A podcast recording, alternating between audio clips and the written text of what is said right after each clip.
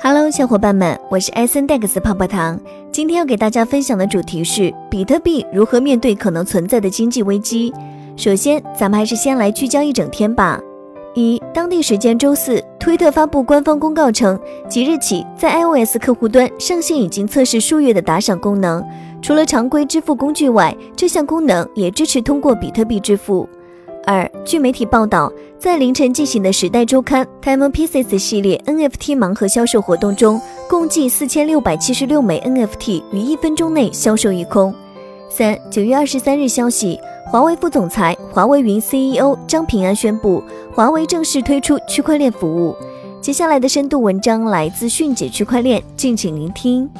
了解加密货币的人都知道，比特币诞生的环境处于2008年美国次贷危机所引发的全球性金融危机，因此一直以来，比特币被很多人视为经济危机救世主的形象。而距离2008年已经过去十三年之久，刚好在最近，关于中国某房产公司可能破产所引发经济危机的言论甚嚣尘上，而加密市场也随着传统市场一样不断下跌。十几年后的现在，似乎事情发展并未如当初大家所想象的那样。这到底是什么问题呢？当中本聪公布比特币白皮书的时候，没有多少人意识到这个颠覆性的成果能够在现在发展如此庞大。比特币在这十几年间里，更多的是被人们视作对现有法币体系的颠覆，承担着经济危机的救世主。似乎只要买了比特币，就不用惧怕经济危机的到来。这种观点在很长一段时间里都存在着很大的市场。除了早期理想主义者认为之外，近年来这种观点也有一定的市场。比如在一八年至一九年这段时间里，世界格局也发生了很大变化。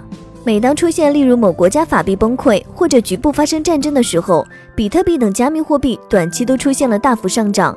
这样的表现也印证了比特币作为现有经济体系额外的保险而起到关键作用。当人们在面临动荡局势的时候，法币往往出现短暂的失效现象；或人们对法币不信任的时候，比特币的需求就会出现大幅提升。这个时间段内，比特币被人们视作拯救经济的救世主和人们生活的最后保障。但是事情往往也存在着一定的转机，这个转机就是新冠疫情。新冠疫情的来临，使得很多国家的经济面临停摆，股市等传统市场也面临系统性风险，因此出现了大幅的下跌。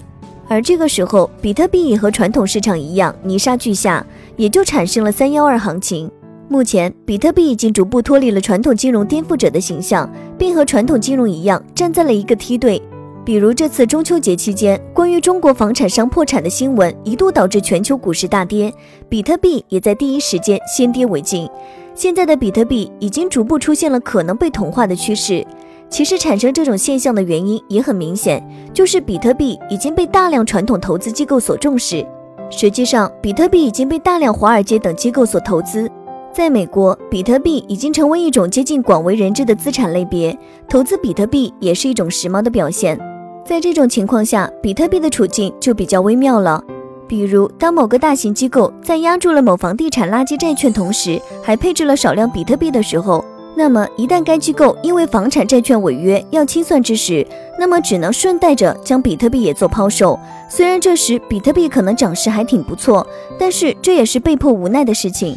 当一个机构出现这种现象的时候，可能很多人不在乎，但是越来越多机构这么做的时候，比特币就和传统市场一样出现同涨同跌的情况。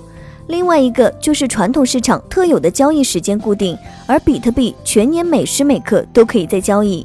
可以说是流动性比较好的资产之一。当市场临时出现问题的时候，投资机构第一时间为了筹钱，可能会选择比特币进行出售。特别是当其他市场还没有开盘的时候，也因此，比特币其实是经济风险第一时间反馈的晴雨表。在市场发生风险的时候，既然所有标的都出现下跌，而比特币因为其流动性比较不错，因此会在第一时间出现下跌。那么很多人可能会考虑到，比特币是否还能否帮助我们躲避金融风险？实际上，比特币作为保险，其特性目前还未消失，而未来也将会很难消失。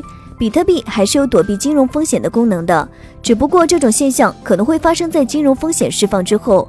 比如，当一旦发生金融危机或经济危机的时候，首先大部分资产价格会随着投资者的恐慌而无差别抛售。因此这段时间比特币和其他资产一样，可能并未表现出太大的不同。因为这段时间属于非理性时间，大量清算、破产都会导致比特币在市场上被动卖出，因此币价下跌是很明显的事情。那么非理性时间度过之后，就开始着金融秩序的重新确立。这时候一般有两种方法，第一个是政府干预开始救市，于是大规模印钞计划开始提上日程；第二个就是顺其自然，让该破产的破产，该倒闭的倒闭，等到社会债务或杠杆降低到安全程度的时候。慢慢的，经济会逐步起来。当然，这个过程时间可能会比较长，因此阻力也比较大。如果是政府干预和大规模印钞的话，那么很显然，比特币属于通缩型资产，这时候币价自然会迎来暴涨，同时产生类似黄金这样的效果。因此，比特币被称为数字黄金，其实就是指的是面对大规模通胀的情况下所保持的稀缺性，比特币价格也自然会进一步上涨。成为创业投资者新经济周期下第一笔启动资金。当然，还有一个观点，就是比特币在挖矿的时候需要消耗大量能源，这对于处于经济危机中的社会是有一定好处的。经济本身也因此有了一个比较良性的循环，剩余电力也因为挖矿有了所谓的消耗途径，而不像现在生产过剩、内耗加剧，不断的算力提升和所挖币难度的上涨，也会使得人们倾向于消耗过剩电力。最后能够使得经济快速从衰败中恢复正常。